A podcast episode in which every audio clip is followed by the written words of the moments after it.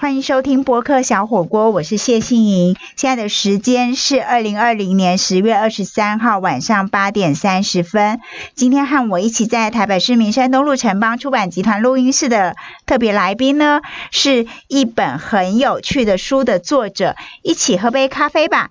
二十七道人际沟通与烘焙美食的邂逅的作者刘昭荣刘老师，老师，我们先和大家打声招呼吧。呃，各位听众，大家好。好哦，老师，你的的书名哦，好长。那我想先问一下，为什么会写一个这么有意思的书呢？一起喝杯咖啡吧。但它的重点似乎不在咖啡，而在美食。哎，是。对，我那时候是这样子，前大概前三年吧。嗯。我们一我们家人去旅行。嗯。坐在日本的南池袋公园一个咖啡厅，我们坐在那边，那我点了一个咖啡，然后加上一个日本的松饼。嗯哼，然后我就在那个阳光很好，然后看着那个外面的那个草地，然后有小孩子在玩，然后我只是看看我，然后说这里很舒服哦，我说很舒服哎，嗯，他说是不是这趟回去哈，你只会记得这里的阳光草坪，跟你桌子上这个这个咖啡机。跟那个日本松饼对不对？我说对，你怎么知道？哦，你每次回去讲的时候，旅行你就先讲你今天吃到了什么，然后你才会回忆说哦，我们到底做了什么事情？对对对，先记得食物，先记得食物，然后还记得这个景点，记得这个气氛。哦，也就在那个时候呢，就我说手机响了，嗯，我就想想了，就是我一个研究所的同这个同学呢，嗯，打了这个电话给我，嗯。啊，他说我们有一个校友研究所有一个校友会，在台湾有个校友会。嗯，那我们的校友会是每三个月聚一次。嗯，那我们聚会就不想吃，只是纯粹吃喝，然后聊一些事简单的事情而已。我们就通常会找一个同学去做一个主题报告。嗯，然后另外我们会请两到三个人说你要做自我介绍。嗯，哎，这个很好玩哈。我们说同学问出来要知道，说同学哈，上课的时候只知道你部分，你亲亲自去介绍给我们认识，那反而会我们印象深刻。我们想这个同学会要更紧密一点哦。结果他们介绍了第一次，然后这大概两个人介绍，第二次有三个人介绍，这个主持人就讲，光这样介绍，大家真的可以彼此认识吗？嗯，哎，我说。是哦，就匆匆忙忙介绍过去，嗯，他说不定只有浅浅的意思，嗯，他就说这样子，糟了，你下次负责介绍前面已经自我介绍了六个人，我说啊，自再介绍他们，哦，这你介绍他，大家才会更认识他。哎，我就是我就想，那你已经介绍过了，嗯，啊，我还是介绍，啊，不是就把你的菜浓缩一下炒上去而已嘛，对，这样子。重新摆盘，对啊，我说这同学怎么会知道？嗯，他说，赵姐说，我不管，你是大师，你自己决定。后来呢？后来哦，我就想了，我说要让让别人留下深刻对这个同学留下深刻印象，我就将我自己的职业生涯里面的烘焙的美食，把它跟这个人贴起来。啊，这个人的经历等等，我去想一道美烘焙美食，然后我把它两个人结合起来。也就是说，那个烘焙美食对你来说，它有什么样的特点？然后跟你的同学有什么样的特质？对，你觉得很相近，然后你就把它连接在一起。对，然后他的经历又还，比如说有一个有一个人，他是他原来是做他有做医疗系统，嗯，医疗机器的。可是他的参曾经参与过长庚医院的建设跟长庚大学的成立，嗯，然后他，可是我每次看他的 FB，他每次跟我分享了，就是他哪个照片拍的很棒啊，嗯，呃，然后这个照片带给他什么气息呀，嗯，哇，这两个完全不搭嘎，对对对，你一个搞经营的，一个是搞很像文倩一样的，我说你跟这个不搭嘎？我就想想啊，德国的纽结。面包，嗯，它中间是两两个心一样的，把它勾起来，勾在一起，对不对？然后再撒点盐巴，啊吃起来哇，很棒。我就把他的经历透过这个，然后描述出来。结果这一描述啊，嗯，所有的同学开始抢着说：“哎，下次换我自我介绍。”然后你就会帮他们，然后我就会帮他找到一个适合他们的烘焙美食。对，就就这样子。原来这样子，原来我第一个问题 其实要问老师的就是说，其实食物这么多，然后老师专长是烘焙，但是你可以单纯讲烘焙啊，为什么会用烘焙美食来讲人际沟通？原来是因为同学会。对。啊，竟然是这样子。那二十七道美食没有二十六啊，或三十啊，二十五，是因为你同学有二十七位，对吗？诶，不是，不是，那是为什么呢？我是讲，后来因为这个，我就想起了，我既然大家那么喜欢这样子一个方式，嗯，说不定可以引起大家兴趣。对，所以我在我自己的 FB 上面，嗯哼，我就 PO 了一个，谁要约我喝咖啡？哦，所以你咖啡是一个饵，然后重点是要喝咖啡的时候，我们来看看它的特质适合哪一道烘焙美食，所以这就呼应到这个书名啦。对，喝咖啡，好，来喝咖啡，但重点在烘焙美食跟人际沟通。对，你要告诉我你的人生的经历或者在人际关系的故事，结果我就我就。第一个人反映的就是我以前有个学生，然后他就他就来就跟我分享，他从大学时候我就认识他，然后他就开始工作，然后工作碰到了所谓的呃，他发现他周围人都很厉害，嗯，都是硕士毕业，他就觉得说他不行，我要再进修，然后他要跑到美国去进修，嗯，他妈妈说你只要进修，我费用我都支持你，嗯，哇，他好高兴，然后他就然后他进修完了又回到工职场上，嗯。我一抛出这个，他立刻反应：老师，我下个礼拜我要回台湾，你一定要给我时间。我好久没看到你，我说好极了，你要给我三个故事啊！他就来了，了解了解。然后他讲完了，说完了，我怎么办？我说人家请我喝咖啡，对，人家讲故事给我听了，嗯，我就跟他讲，这样子好了，我秀才人情纸一张，我把你的故事整理过，然后跟你。当天点的，他点了一个柠檬塔，嗯，我说我要把你呢，我说我这两个刚好把你的精力可以 match 在一起，对，我想好，然后他我就花了几天时间，我就传给他，嗯，然后我也在经过他同意，我在 FB 上面抛出这篇文章，哦，我没想到一抛出以后，就发现底下的很多的认识人就说。我也要喝咖啡。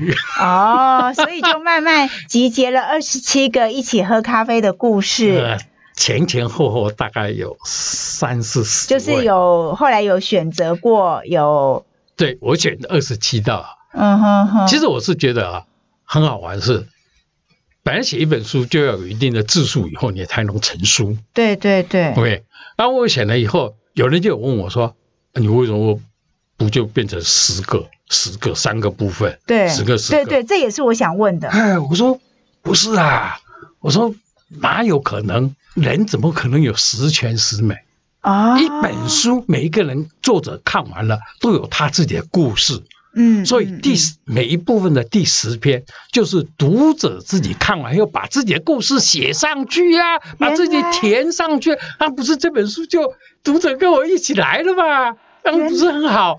所以我就留下了。原来二十七是这样来的。对，所以三个部分，三九二十七，我就留意一下。对，我有注意到，就是二十七。然后这也是我其实真的很想问，非常谢谢老师今天的解答。关于这本书呢，还有非常多值得探讨或是很引起好奇的地方，例如说，烘焙美食是不是因为大部分都是甜的？然后，所以老师里面介绍的甜食比较多，而且比较多都是西方的。那是不是因为西方的食物比较适合搭配咖啡呢？这些我们都先休息一下，回来跟老师继续请教哦。好，我们休息一下，马上回来。欢迎回到播客小火锅，我是谢杏莹。今天的书香锅现场来宾是一起喝杯咖啡吧。二十七道人际沟通与烘焙美食的邂逅，作者刘昭荣刘老师。那这本书是由布克文化所出版的。刚才我们聊到了老师为什么会有这本书，是因为他要认识同学，然后后来就太多人想要主动。约他喝咖啡，被他跟一道美食，呃，烘焙美食连接在一起。那我想要请教老师的是说，嗯，就是美食烘焙的美食是不是大部分都是甜的，还是只是巧合？我们书中选到的大部分是甜的。嗯，其实一开始的构想哈，嗯，因为我自己是学商业商业管理的，嗯，所以在写的时候，我通常都会脑子浮现一个结构。嗯，其实我的老师结构很简单，我是福建的是英式下午茶的那个结构，那个三个盘子，对不对？对，我是那是三个盘子，你一看一端出来的时候，你就觉得哇，这好丰富哦。嗯哼。可是三个盘子其实在英式下午茶里面它是有设计过的，嗯嗯。所以你最底下基本上它就是一个呃咸的，对，譬如说是三明治啊或者咸派，然后中间是一个传统的一个。一个点心，传统的 scone，对，哎，哎，主持人都很清楚哦，好奇 啊！那最上面呢，大概就是现代进行式的时候疗愈系的蛋糕、甜点的。嗯嗯嗯。哦，我就在在想，英国人为什么最底下，大家吃的时候都从底下开始拿？嗯，为什么要吃那个？是因为英国人通常在三点多的时候要吃下午茶。嗯，然后你在吃的时候，为了表让客人跟自己。不会显得那么粗鲁，很优雅的贵族气氛。嗯，所以先来一个咸的，这咸的呢，稍微垫了一下肚子，你就不会饿了。嗯，所以你的底下的举止、讲话、跟沟通、跟所谓吃其他的，你就会显显出贵族的气氛，慢慢的吃。啊，所以我在整个呢，我想，如果我都是甜的，说不定。每个人就会讲很腻啊，嗯嗯，哎，所以你你中间要有一点点咸的味道存在，让他觉得让他觉得我可以更优雅的，然后我是希望呃大家可以欣赏欣赏这本书的时候，你会觉得你可以更慢慢的品尝，所以我只有选了这次我就选了两个比较属于咸的这样的哦，难怪咸的少是只要一点点，一点点。啊，所以是跟着英式下午茶的那种比例跟步调来做的，来做的。对。那我第二个问题也是跟嗯咸跟甜也是有一点点关系，就是说像台湾我们常常吃的早餐呐，就是烧饼，那它也是烘焙的，然后蛋黄酥很流行，也是咸咸甜甜，也是烘焙的，但为什么这两样？都没有被老师选进去来解释人际沟通呢？哦，这个这个可能跟我的经验有关系啊。我生活经验里面，我每次去吃烧饼或者蛋黄酥的时候，比如说我们去烧饼，台湾人你看你去吃烧饼，大半是在哪里吃？早餐店。早餐店，通常台湾的早餐店目前还是你就是很很平常、很普通，你进去啊，来烧饼夹蛋。对不对？烧饼酸酸肉夹热，然后大口大口吃完，豆浆噼里呼噜就吃完，你走了。赶着上班。赶着上班。嗯。可是我后来我有一次去英国伦敦，嗯哼，我就走到一个市集，嗯，哎，我又发现有两个中文字。烧饼吗？叫包霸，包子的包。包子的包。哎，酒吧的吧。嗯。包霸。嗯。我想市集，哎，我一看，哎，怎么有中文字？哎。我很好奇，我就闯了进去。嗯，结果我进去后发现他在卖什么？卖台湾的挂包。哦，在英国伦敦卖挂包。挂包。然后我就好奇，我一看，哎，菜单上也有台湾传统的五花肉的、酸菜的。哦，我想好厉害呀。对。然后我看其他的呢，哎，对不起，英式鱼柳。炸鱼柳也在里面，韩国泡菜也在里面，五花八门啊。嗯，哦，我就觉得它，它整个店呢是一种白色的装置。嗯，那桌子是白色的，你坐在那里吃，你就觉得很像，哎，吃起来味道不同哦，比较环境很舒服，比较没有那么匆忙，没有那么匆忙。然后就，然后我就一直在想，台湾到底可不可以开这种店？为什么我们吃挂包不是在小摊贩或者菜市场，或者人你就匆匆人家拿着然后一边走一边吃，何必？对不对？我就想台湾应该有。回来以后呢，我就开始去找，嗯，我竟然发现台北市就有一个，台北市就有，台北就是就有一个，嗯，好，我好高兴，我就特别跑去了，我进去了，那店很很特殊，我就一进去呢，所有的桌子就像这个。都是木质的感觉，嗯，非常干净，非常明亮，高比一层比我们主住家的那个层楼还要高，嗯，然后中间有一棵大树，哎，是不是在永康街？哎，在应该在国父纪念馆的附近，捷运站那里，对。然后我进去以后，我发现哇，很舒服，嗯，挑高坐起来，然后我说我要，我一看，它菜单上面就叫四品，四品食物，它一个木盒子装着，其中一个就装着台湾的挂包，哦，然后那个挂包呢，里面。嗯，我那几天我记得我吃的，我吃到的是樱桃鸭，樱桃鸭的挂包，樱桃鸭的挂包，我点了樱桃鸭，然后一个汤，然后两个小品，哇，吃的好高兴。我吃的时候我就看，我就听到我旁边那一那一对，我一听他的那个讲的中文，一听我想我猜是新加坡、香港来的，嗯哼，哎，讲的英文也是那种那种短短的，就是新英新格里新格里对。然后，哎，我想，呃，好奇哦，他们可以找得到啊。然后我听了隔壁两桌，是两个日本人在讲话，嗯，讲讲日语的。嗯哼。然后我看到正在点餐的是西方人在点餐，嗯哼。而只有我跟另外一个，我看起来对，还有一个人单身的，也是我看也他也是应该是台湾人。嗯我想，哇，原来现在台湾的挂包可以做成这个样子，然后可以让世界的人都可以来欣赏，开始吃了。所以老师选择了。挂包是因为我觉得他已经开始走出世界，他有世界观，走出台湾，不再只是限制在华人圈里面。如果你今天吃吃烧饼，我不知道，我是没有发现，可是我发现他只是在华人圈，或是至少那个吃的氛围也不太一样。哦，那所以我觉得应该。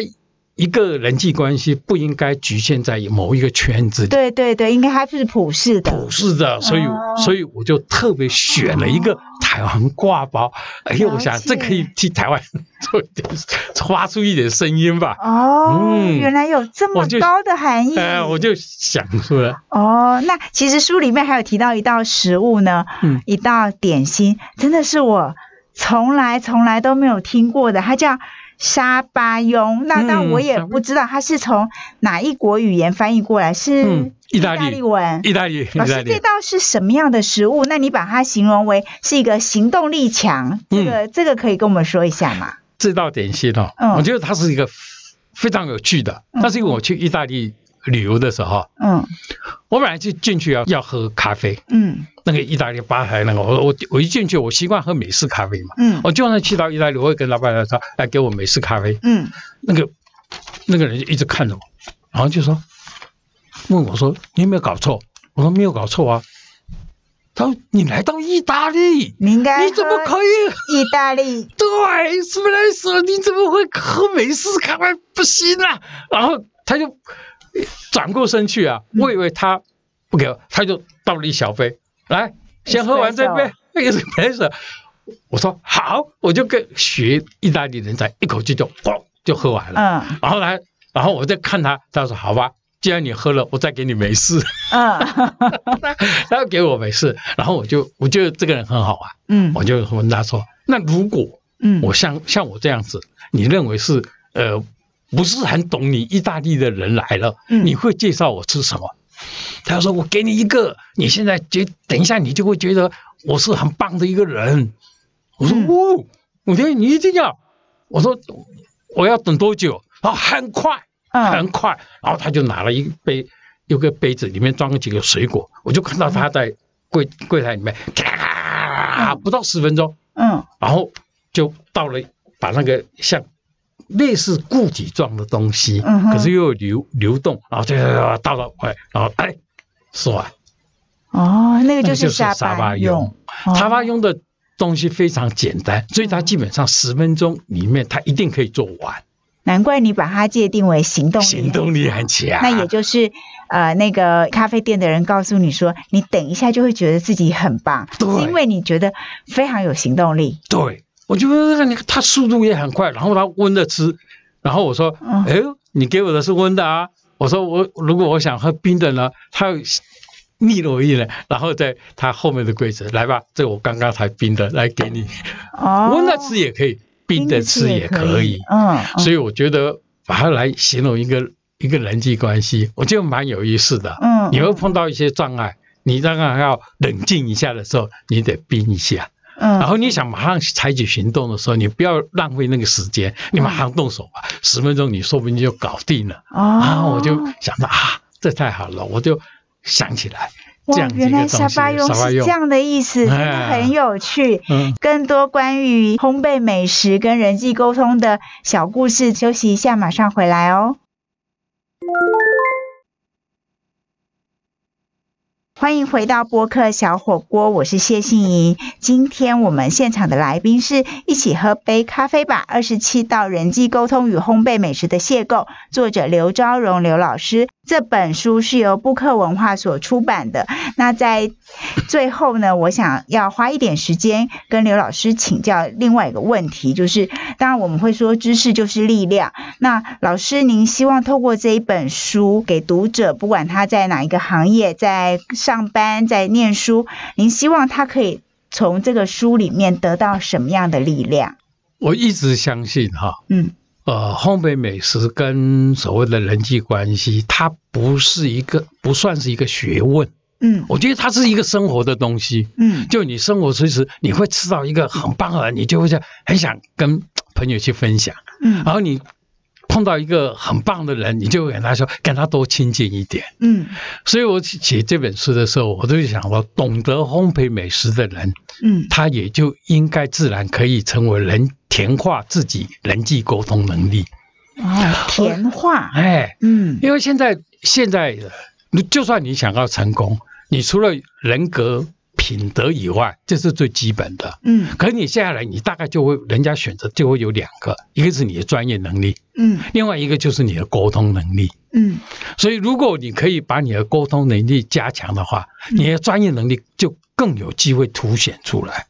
嗯，所以我是希望在生活当中，读者如果去能够领领悟的话，不管你吃到任何一个东西，或者你吃到烘焙美食，或者我书中没有介绍的甜。甜点之类的，然后你会不会想到某一个人或某一件事情，你可以怎么去做？嗯哼，这样子你在工作跟生活里面就会越来越有趣，而不是单纯的把它分开来。嗯，所以我觉得呃，不要让你很低落的人际关系去扼杀你的生活品质跟你的工作能力。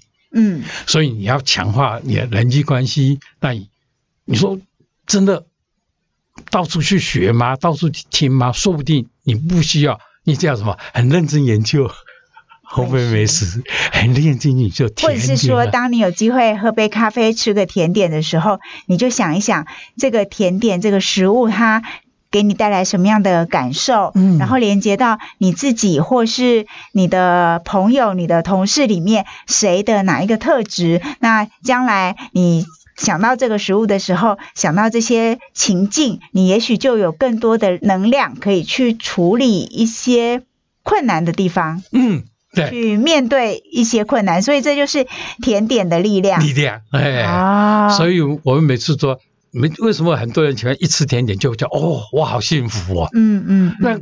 人际关系不也是这样子吗？对，你碰到一个很棒的人，碰到一个很好的人，跟你在一起工作，在一起生活，或者成为你的同学，你会觉得哦，你好幸福哦。嗯，我就是就是甜点的弟弟啊，所以我通常会称为甜化你自己的人际沟通能力。